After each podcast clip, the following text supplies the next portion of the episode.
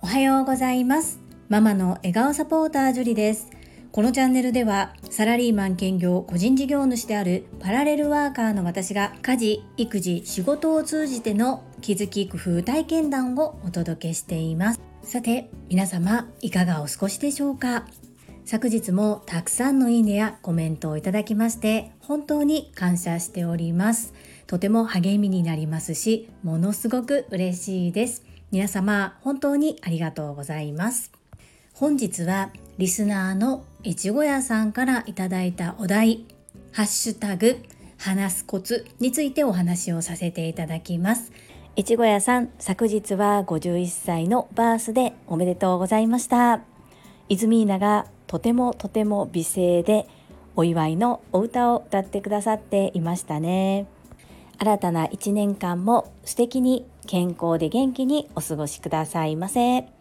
本題に入る前に2つお話をさせていただきます。まず1つ目、ジュリスト会員のメンバーがお一人増えます。スタンド FM の世界は優しさで溢れているチャンネルパーソナリティゆみりんさんから直接メッセージをいただきまして私もジュリストになりたいですどうやれば入れますかとお問い合わせをいただきました。ゆみりんさんありがとうございます。なんだかこう活動しているわけでもないのにこのように申し出ていただける方がいらっしゃるということを本当にありがたく感じております。ゆみりんさんジュリストナンバー28番を裁判させていただきました。本日より概要欄にジュリスト会員ナンバー28ゆみりんさんという形で毎回私の放送の概要欄にお名前を掲載させていただきます。ぜひお受け取りくださいませ。この度はお問い合わせくださりありがとうございました。ゆみりんさんと私の関係ですが、株式会社新規開拓代表取締役社長でもあり、ボイシーチャンネル世界はあなたの仕事でできているのパーソナリティでいらっしゃる朝倉千恵子先生が主催されている女性専用の営業塾トップセールスレディ育成塾オンライン版の第7期でただいま一緒に学びを深めている仲間です。ゆみりんさんは意を決してトップセールスレディ育成塾に入塾をされそしてお仕事でもすでに結果成果を出されておりとてもとても綺麗になられさらにスタンド FM も開始されたという。TSL を受講してからどんどんどんどん進化成長されている方です。スタンド FM を開始されてから少し体調不良などで配信ができない日もありつつもまた復帰されて頑張っておられます。概要欄にリンクを貼らせていただきますが実は作ったはずのチャンネルがなくなってしまったと思われたそうで今チャンネルが2つになっておられます。ちょっとどちらをご案内していいのかがわからなかったためどちらも掲載させていただきます。よろしければ皆様フォローしていただき私の配信と合わせてお聞きいただけると嬉しいです。どうぞよろしくお願いいたします。2つ目は勝手にアラカンマサミンさん応援企画ということで12月7日の水曜日から私はジョギングを始めました。目標としては週に3回1回30分というのを最初の目標に掲げましたが荒川まさみんさんは3年ぶりに12月11日日曜日青島太平洋マラソン大会フルマラソンに参加されます。まさみんさん、本当に応援しております。なので、まさみんさんが大会を迎える当日までは毎日走ります。と言っても12月7日から開始ですので、7891011と5日間連続だけとなるのですがまさみんさんの応援を何らかの形で表したいと思いましてこれは決めたので私はやりますよ。まさみんさん聞いておられますでしょうか？自分はできると信じること諦めないことやり続けることということで私は42.195キロ走ったことないのに偉そうなことは言えないです。そして1日30分しかも歩いたりもしながら30分走っただけでも太もも筋肉痛です。まさみさん本当にすごいです。皆様どうかまさみんさんの応援一緒によろしくお願いいたします。完走を目指して頑張られておられますのでぜひエールをよろしくお願いいたします。前置きが長くなりましたがそんなこんなで本日のテーマいちご屋さんからご提案いただきましたハッシュタグ企画話し方のコツです。最後までお付き合いよろしくお願いいたします。私には叶えたい夢がいくつかあります。そのうちの一つボイシーのパーソナリティになるという夢があります。そして最初は恥ずかしくてこのことを口に出して言っていませんでした。ですが自分でなりたいなからなると決めた時にいろいろと試行錯誤してチャレンジをしております。そんなことを口に出したことで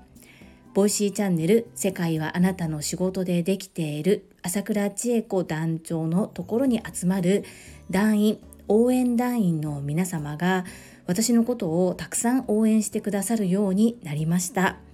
そして一番最近ではこちらスタンド FM のパーソナリティでいらっしゃる日野武頭の整えどころの日野武さんが株式会社ボイシー代表取締役社長尾形健太郎さんが出版された新時代の話す力この著書を読んでそしてその中でアウトプットを4度に分けて行ってくださいました。その最後4分の4でご紹介されていたのが人気パーソナリティさんの自分らしく話すコツです。その配信を聞かれた越後屋さんから私にいただいたメッセージそれがこちらとなります。越後屋さんからです。樹里さんの話すコツはいかがでしょうか？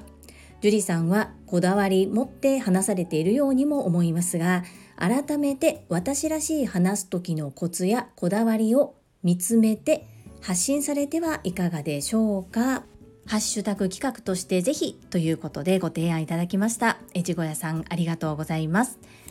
私の中でスタンド FM の配信をする時に決めたこと自分らしく話すコツあります。ですが今回私がお話しさせていただく前に日野武頭の整えどころで日野武さんがご紹介くださった人気パーソナリティさんの自分らしく話すコツこちらをいくつかご紹介させていただきます。まずは鴨頭義人さん。普段使っている言葉しか使わない。春さん。3ヶ月前の自分に教えたいことをターゲットとしてテーマを絞って話していく。川原拓さん。頭ではなく心で話す。西戸明子さん。ありのままの自分を受け入れ。いいことを言って自分を飾るのをやめよう。そしてキングコング西野昭弘さん。話の締め方だけ決めておく。事前に練習すべきは締めのところ。ラスト20秒が締まれば大丈夫。いかがでしょうか？皆様それぞれですがどれもこれもなるほど。さすがだなというふうに思わせていただける自分らしく話すコツではないですか？正直に申し上げるとこれを先に聞いてしまうと自分のがあまりにも幼稚すぎて発言するのにとてもひるんでしまうのですが比べるのは他人とではなく昨日の自分ということで今まで私がどうしてきたのかということとこれからどうしていくのかについて語ってみたいと思います。私の自分らしく話すコツ今までの場合は初めてこの配信を聞いてくださる方でも一回聞いてわかる配信にしようというふうにしていました。これは慣れてくると前に一度説明したからと思って説明をはしょってしまってその回だけを聞いても内容を理解することが難しい配信になってはいけないなと思い毎回聞いてくださる方にとってはくどいかなと思うようなことも一から丁寧に説明をして会話をする。それをずっと心がけてきました。本日の配信で465回目となるのですがこれが1回目の配信の前に自分で決めた自分らしく話すコツです。ではこれからはどうするの？いちご屋さんから今一度見つめ直してみてはというふうにご提案いただきましたので自分なりに見つめ直してみました。第1回目の配信を行う前に決めた自分らしく話すコツこちらは継続しつつも今回ボイシーの人気パーソナリティの方の自分らしく話すコツも私が取り入れていきたいなと思ったことを取り入れてみたいと思います。川原拓さんの頭ではなく心で話す。この部分と西戸明子さんのありのままの自分を受け入れいいことを言って自分を飾るのをやめよう。こちらを自分らしく話すコツに加えたいと思います。欲張りですよね。欲張りですがこれを念頭に置きながらリスナーの方が欲しい情報をどのように提供していけるのかっていうところを考えながら配信を行ってまいります。越後屋さんこの度はこのような機会を与えてくださりありがとうございます。そして皆様最後までお付き合いくださりありがとうございました。それでは本日もいただいたコメントを読ませていただきます。第463回親子対談息子のやりたいを叶えるコメント返信にお寄せいただいたコメントです。越後屋さんからです。親子のほのぼのとした会話がいいですね。新時代の話す力日野武さんの4分の4パーソナリティの話すコツ。話し手としてとても大切なことだと思いました。樹里さんの話すコツはいかがでしょうか？樹里さんはこだわりを持って話されているようにも思いますが改めて私らしい話す時のコツやこだわりを見つめて発信されてはいかがでしょうか？樹里さんの放送を聞いていてスタイフ配信されている方もみんなやで。ハッシュタグ企画としてぜひハッシュタグ話すコツ。越後屋さんいつもいつも応援ありがとうございます。そして今回、越後屋さんからいただいたテーマに沿ってお話をさせていただきました。いかがだったでしょうか？まだまだ甘い部分もあると思いますが、今の現状とこれからこうありたいという思いをお話しさせていただきました。いつも話題の提供、そしてエッジの効いた提案をありがとうございます。とてもありがたいです。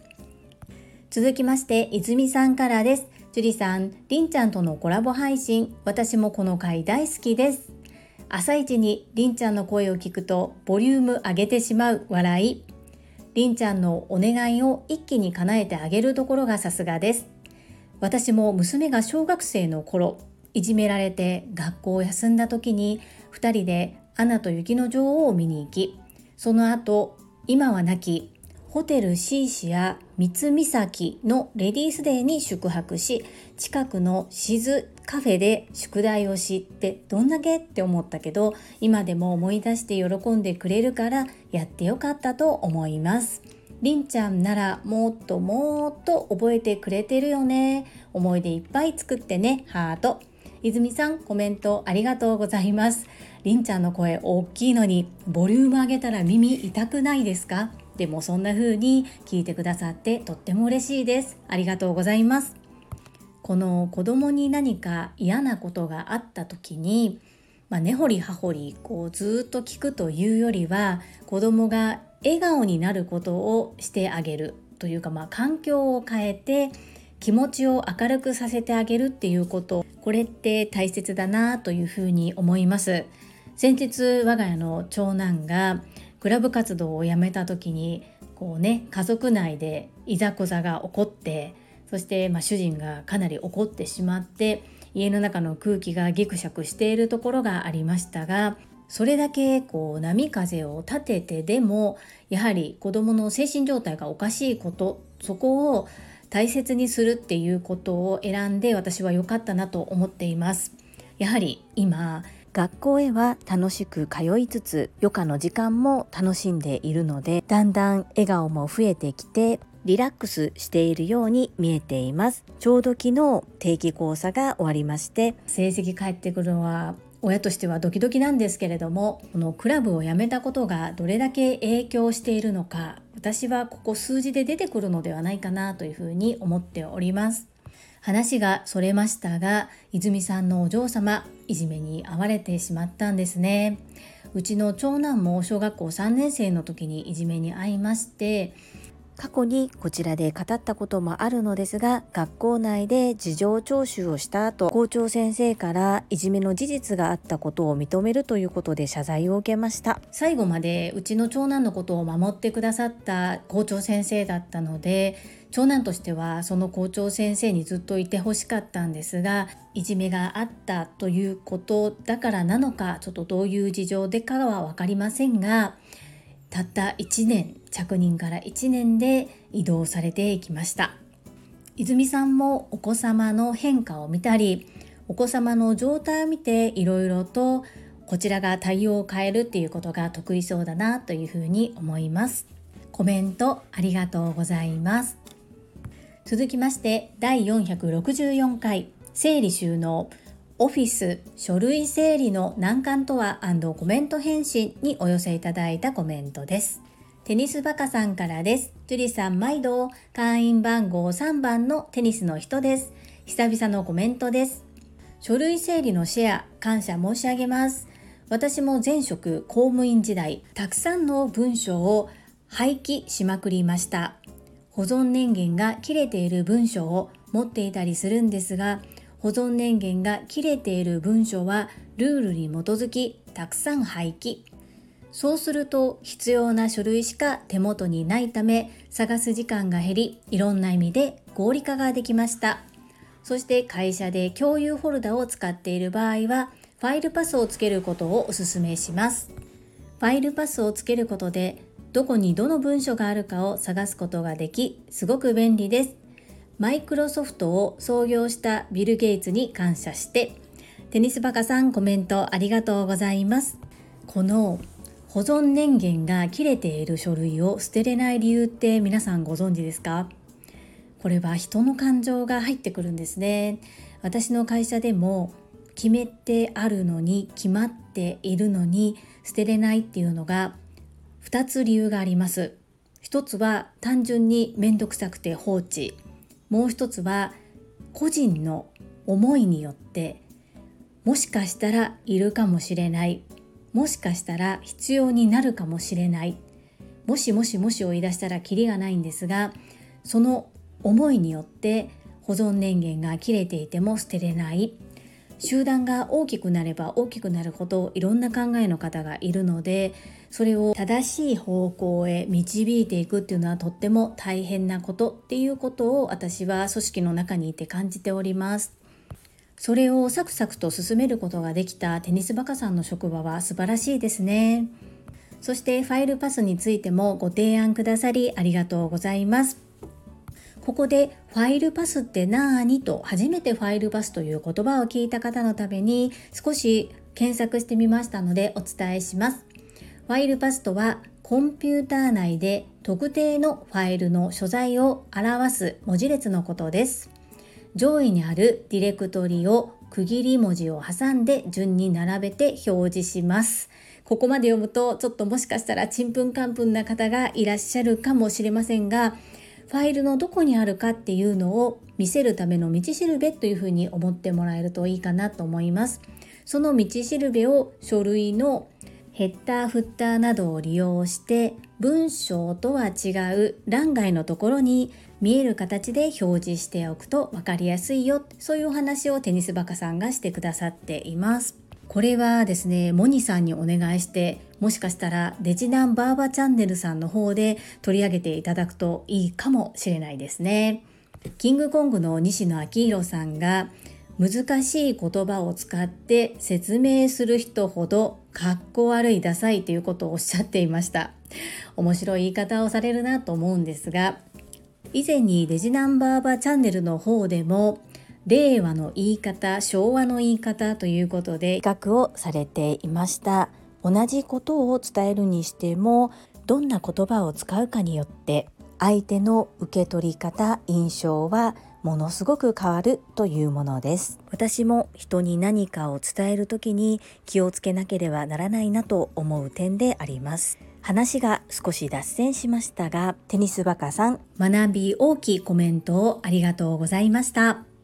続きまして、泉さんからです。樹里さん、おはようございます。書庫の書類整理方法、とてもわかりやすいです。夫の書斎に紙類が雑然と置かれています。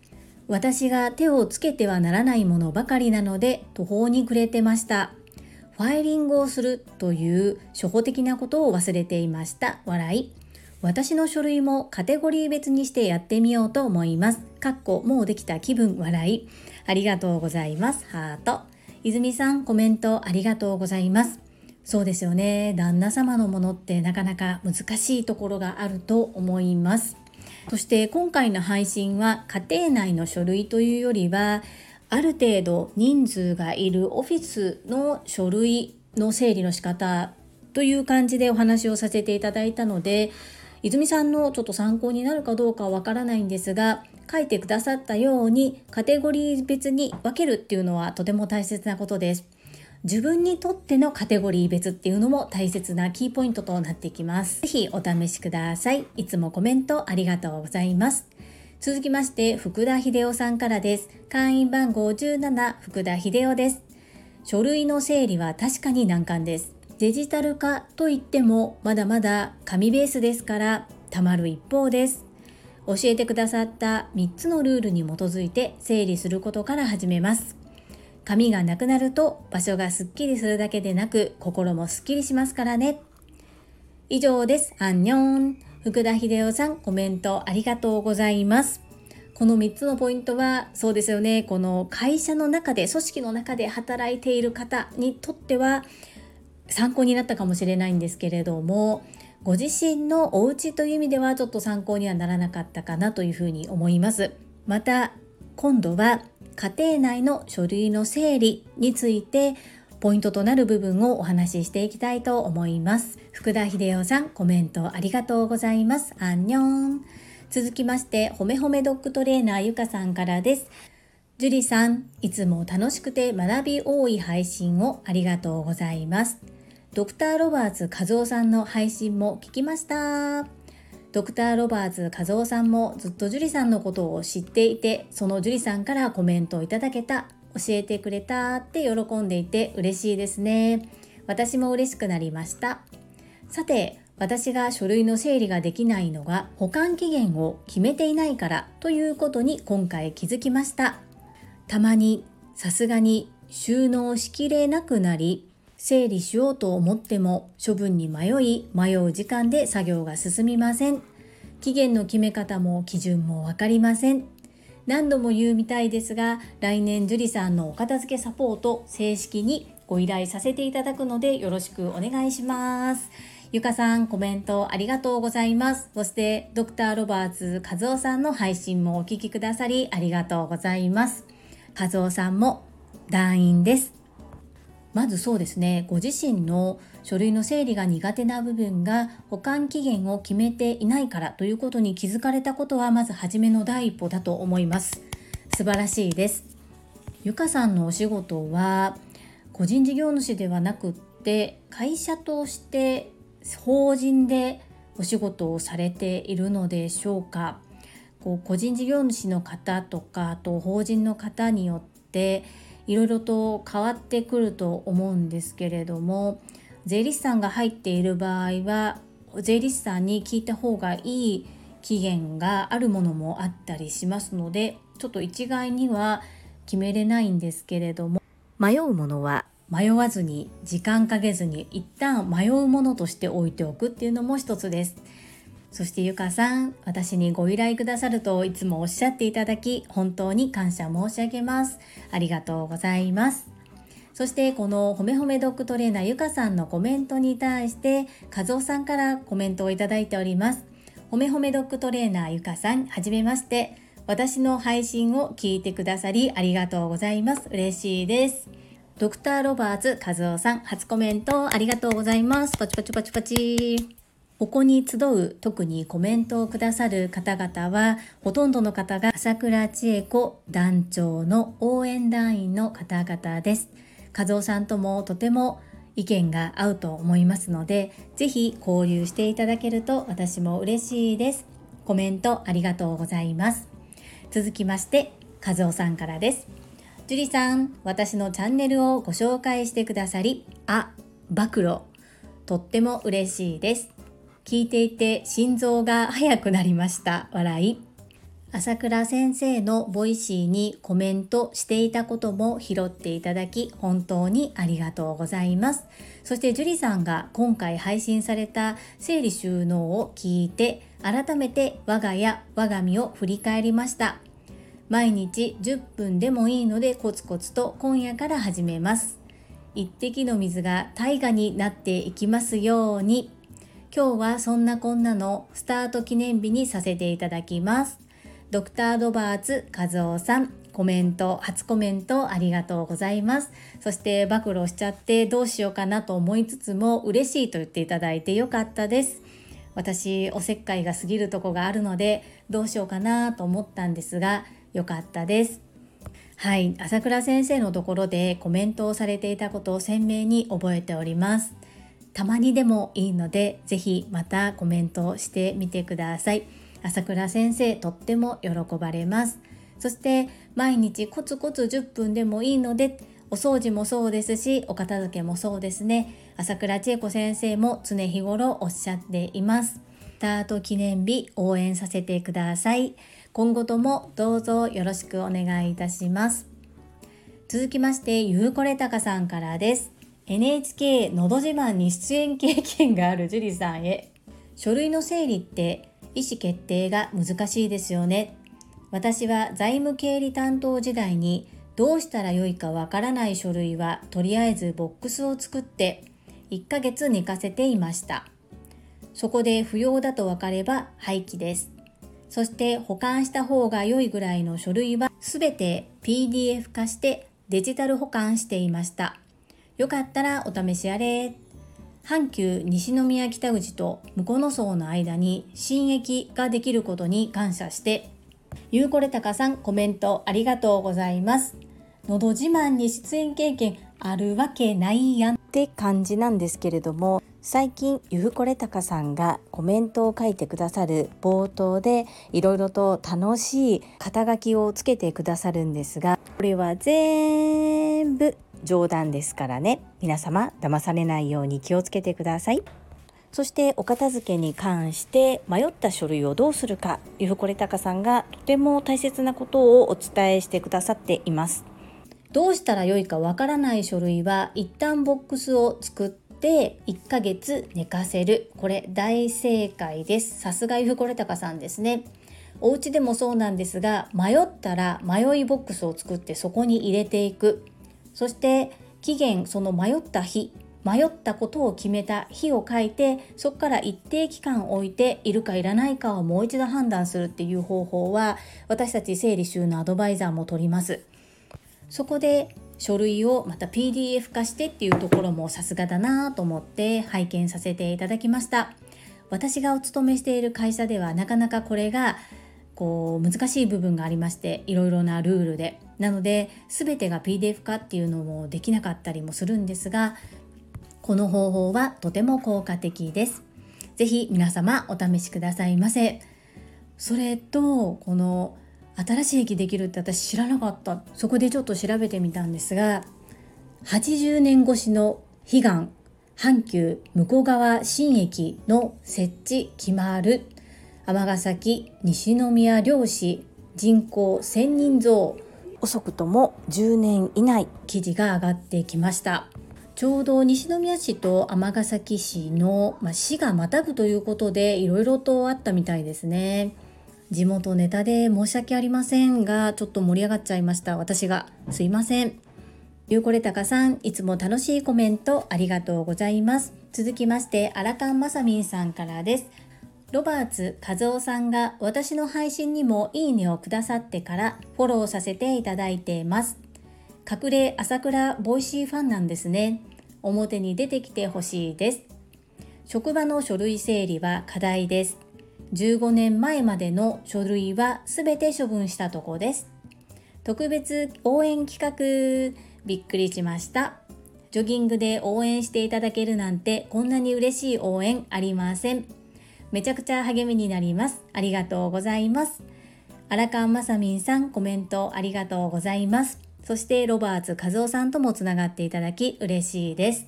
そう、書類の整理なかなかハードルが高いですが、究極のナンバー2のまさみんさん頑張ってくださいね。そして良かったです。勝手に特別応援企画だったんですが、喜んでいただけてとっても嬉しいです。昨日も走りましたし、今日、明後日、しあさってフルマラソン開催当日まで毎日ジョギングします。その後はずっと継続していけるように週に3回1回30分を目標に行ってまいります。またいろいろとアドバイスよろしくお願いいたします。続きまして西村和美さんからです。樹里さん、いつも学びのある配信をありがとうございます。私の会社は 5S が徹底されている会社です。机の上が整ってないだけでチェックされます。家は書類が整理されてないので整理整頓します。やらなあかんって気づきをありがとうございます。ハート。西村和美さん、コメントありがとうございます。素晴らしい会社ですね。私の勤めている会社は 5S5S 言っているけれども掃除だけ頑張っているそんな職場です。ここは少しずつ少しずつコツコツでも片付けの大切さどれだけメリットがあるのか私は伝えていこうと思っております。ここで 5S を知らない方のために説明させていただきます。5S とは職場環境を維持するために必要な活動の総称です。整理整頓清掃清潔しつけの5項目を指す仕事の安全や質を向上させることが目的のものになります。この整理、整頓、清掃、清潔、しつけ、すべて最初にローマ字で書くと S が入りますので、それで 5S というふうに呼ばれています。先ほどのテニスバカさんのコメントにあったファイルパスにしてもこの 5S にしてもこの言葉の意味を知らない方出会ったことがない方っていうのも職場環境によってはあるのかなと思います。私が以前携わらせていただいたオフィスのお片付けに伺った時に最初に全員でお片付けをする前に共通言語を持つため30分ぐらい時間をかけて講座を開かせていただいたんですがその時に 5S ってご存知ですか？って聞くと知らないって方がいらっしゃいました。知らないことは恥ずかしいことではなくって知れたことに意味がありますのでどうかもし知らない方がいても恥ずかしいと思わずあ今日知ることができてよかった。そんな風に受け止めていただきたいと思います。そして西村和美さん先ほども少しコメントで申し上げたんですがお家の整理お家の書類の整理とオフィスの書類の整理は少し違いますのでちょっとやり方っていうのはいろいろまた変わってくるんですけれどもやらなあかんっていう気づきを持っていただけたということが嬉しいです。皆様ご家族に何かあったって時にすぐに保険証書出ますか？2022年も残り1ヶ月を切っております。お掃除と一緒でお片付けもコツコツ少しずつ進めていただけると嬉しいです。西村和美さん、コメントありがとうございます。コメントは以上となります。皆様、本日もたくさんのいいねやコメントを本当にありがとうございます。